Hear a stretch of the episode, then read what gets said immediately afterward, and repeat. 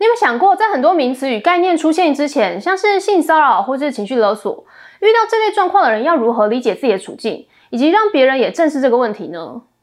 今天我们就透过性骚扰这个词来聊聊，当社会缺乏对于某种概念的理解，会如何带来不公平吧。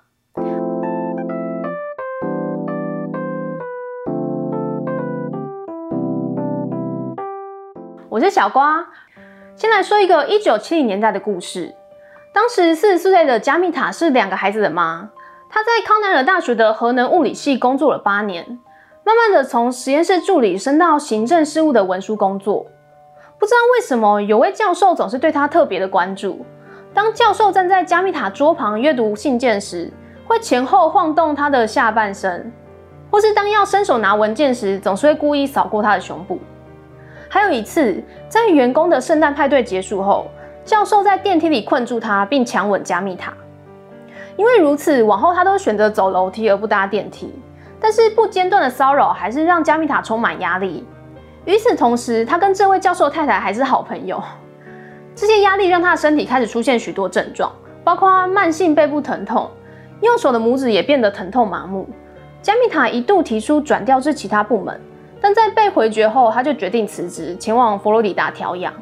之后，当他希望申请失业保险时，对方询问离职原因，但加密塔对于这些不舒服的片段感到羞于启齿。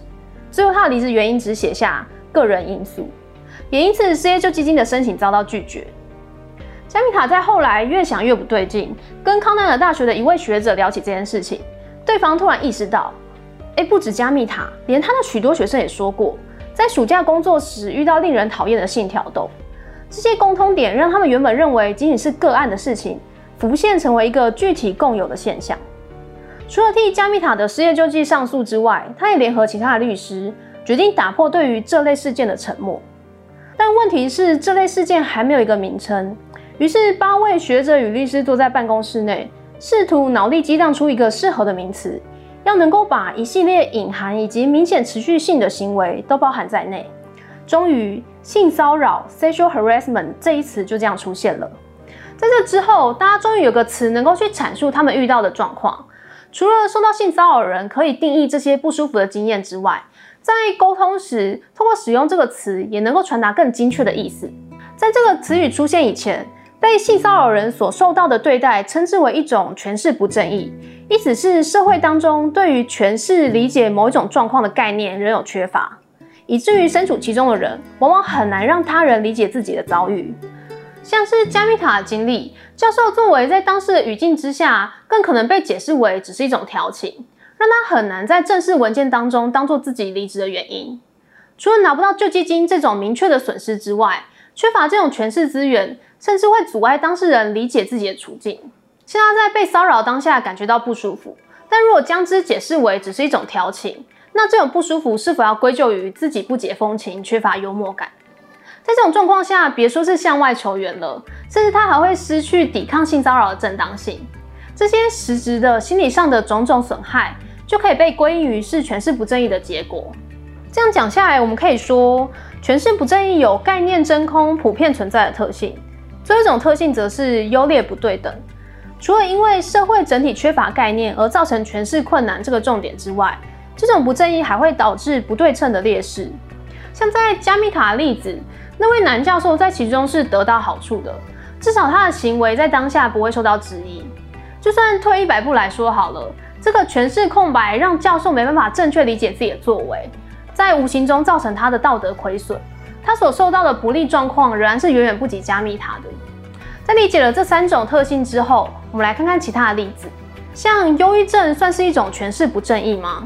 在忧郁症正式成为一种病症以前，有忧郁症的人可能遭受严重的误解，他们无法透过疾病的概念以及同受忧郁症所苦的共同经验，来让他人明白自身的处境。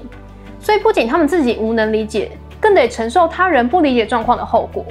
但这种诠释空白虽然催生出许多悲剧，倒是没有造成不对等的劣势，让某些人得到好处。因此，根据定义，它不太算是诠释不正义。而其他诠释不正义的例子，我想情绪勒索算是一个。情绪勒索是指在关系中利用恐惧、义务或罪恶感来控制对方的行为模式。让你不照着他的想法做时，可能会害怕因此失去对方，或感到自己不孝无情而罪疚。这类情形一直以来都能够在论坛中看到有人讨论或分享自己的经历。但在这种模式被理解并有一个专有名词能够说明之前，受到情绪勒索的人很可能难以理清自己的情况。一方面承受着情绪压力却不自知，或不知道自己该求助了，甚至在这种诠释空白之下，即使求助了也无法被理解，反而遭到轻忽或否定。但相对的，勒索的那一方则得利于这种诠释空白，能够正当化自己的行为，并从中达到他们控制的目的。关于以上诠释不正义的讨论，都是来自这本书《知识的不正义》，作者米兰达·弗里克是纽约城市大学的哲学教授。他在这本书当中想要讨论的知识不正义，是一种指人类作为认知者的身份被错误对待了。像前面提到的，人应该是能够好好认知自己的处境，并让他人也能够理解。但由于社会缺乏了概念与语言，造成他们的经验被视为无稽之谈。除了这种诠释不正义之外，作者还另外提到了一种不正义，同样是错待了人作为认知者的身份。我们就先从一个故事开始吧。小说《梅冈城》故事发生在一九三五年的阿拉巴马州，在梅冈郡的法庭上，有一名年轻的黑人汤姆被控告强奸白人女孩梅耶拉。这名女孩住在黑白种族隔离区边界的郊区，汤姆每天上班都会经过这栋房子。在汤姆的律师阿提克斯的帮助之下，已经证明了他不可能造成女孩身上的伤口，因为无论是谁伤害女孩，那个人一定是左撇子。但汤姆因为小时候受过伤，左手是残废的，所以可以说是铁证如山，他不可能是凶手。但在法庭上，陪审团清一色由白人组成，不只是证据，一切的攻防还要涉及心理层面。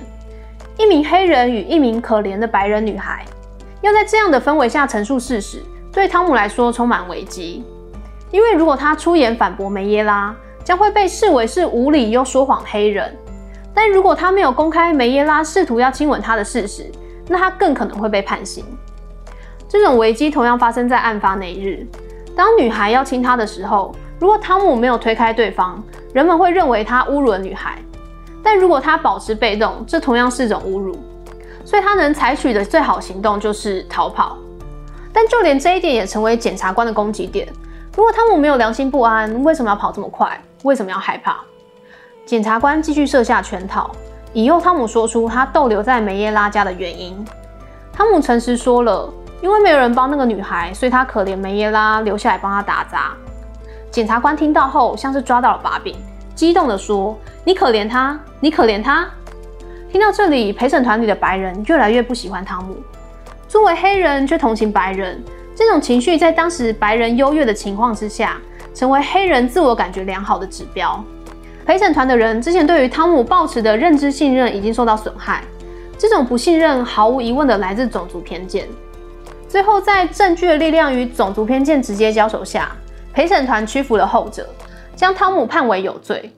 他最后也在继续上诉前，因为企图逃狱而被射杀。这种因为身份偏见造成的可信度贬损，称为正言不正义，可以说是一种因人废言的情况。除了单纯的偏见之外，这种因人肺炎还必须是系统性的，牵扯到广泛层面的不公平，例如法律、政治、经济等等，对一个人的生命影响重大。像我们之前提到的种族歧视，多是这种状况。至于像是只影响特定人士、特定层面的偏见，就不在这里的讨论范围中。像导演如果因为个人喜好而讨厌女编剧，直接刷掉他们，这就不属于正言不正义，因为这不符合前述的系统性。只是导演个人的想法，并没有造成女编剧全面性的处于劣势。但像在汤姆的例子当中，由于他黑人的身份，不止他讲的话不被采信，这还直接导致了判决的结果，影响他往后的人生。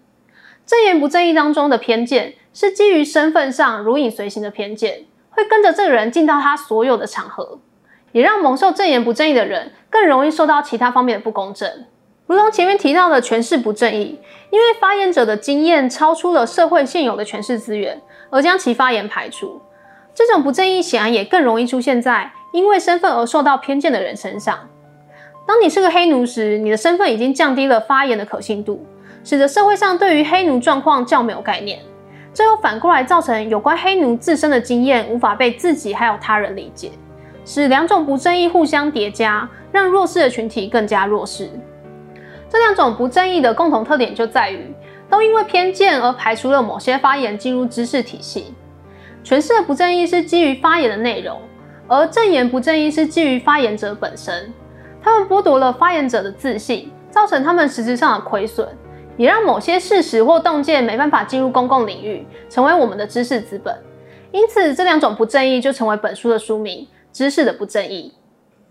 我认为这本书除了替我们分析造成这两种不公义的机制外，也在贯彻米平诠释不正义本身。我们因为知道正言不正义，而能够去反思自身因为偏见和歧视而不相信对方说的话；因为知道诠释不正义，能够在听到难以理解的个人经验时，在否定前多一些保留。缺乏诠释不正义概念的社会，甚至无法理解诠释不正义可能正在发生。我认为本书的重点之一在于概念与语言是有力量的，像这样概念的产生是一个明显的进展。我们得以形容与理解一直都存在的不公。也有这两个更精确的词语可供使用。今天的分享就到这里，我是小瓜，用读书让自己不再是井底之蛙。希望今天内容也让你有所收获。我们下次见。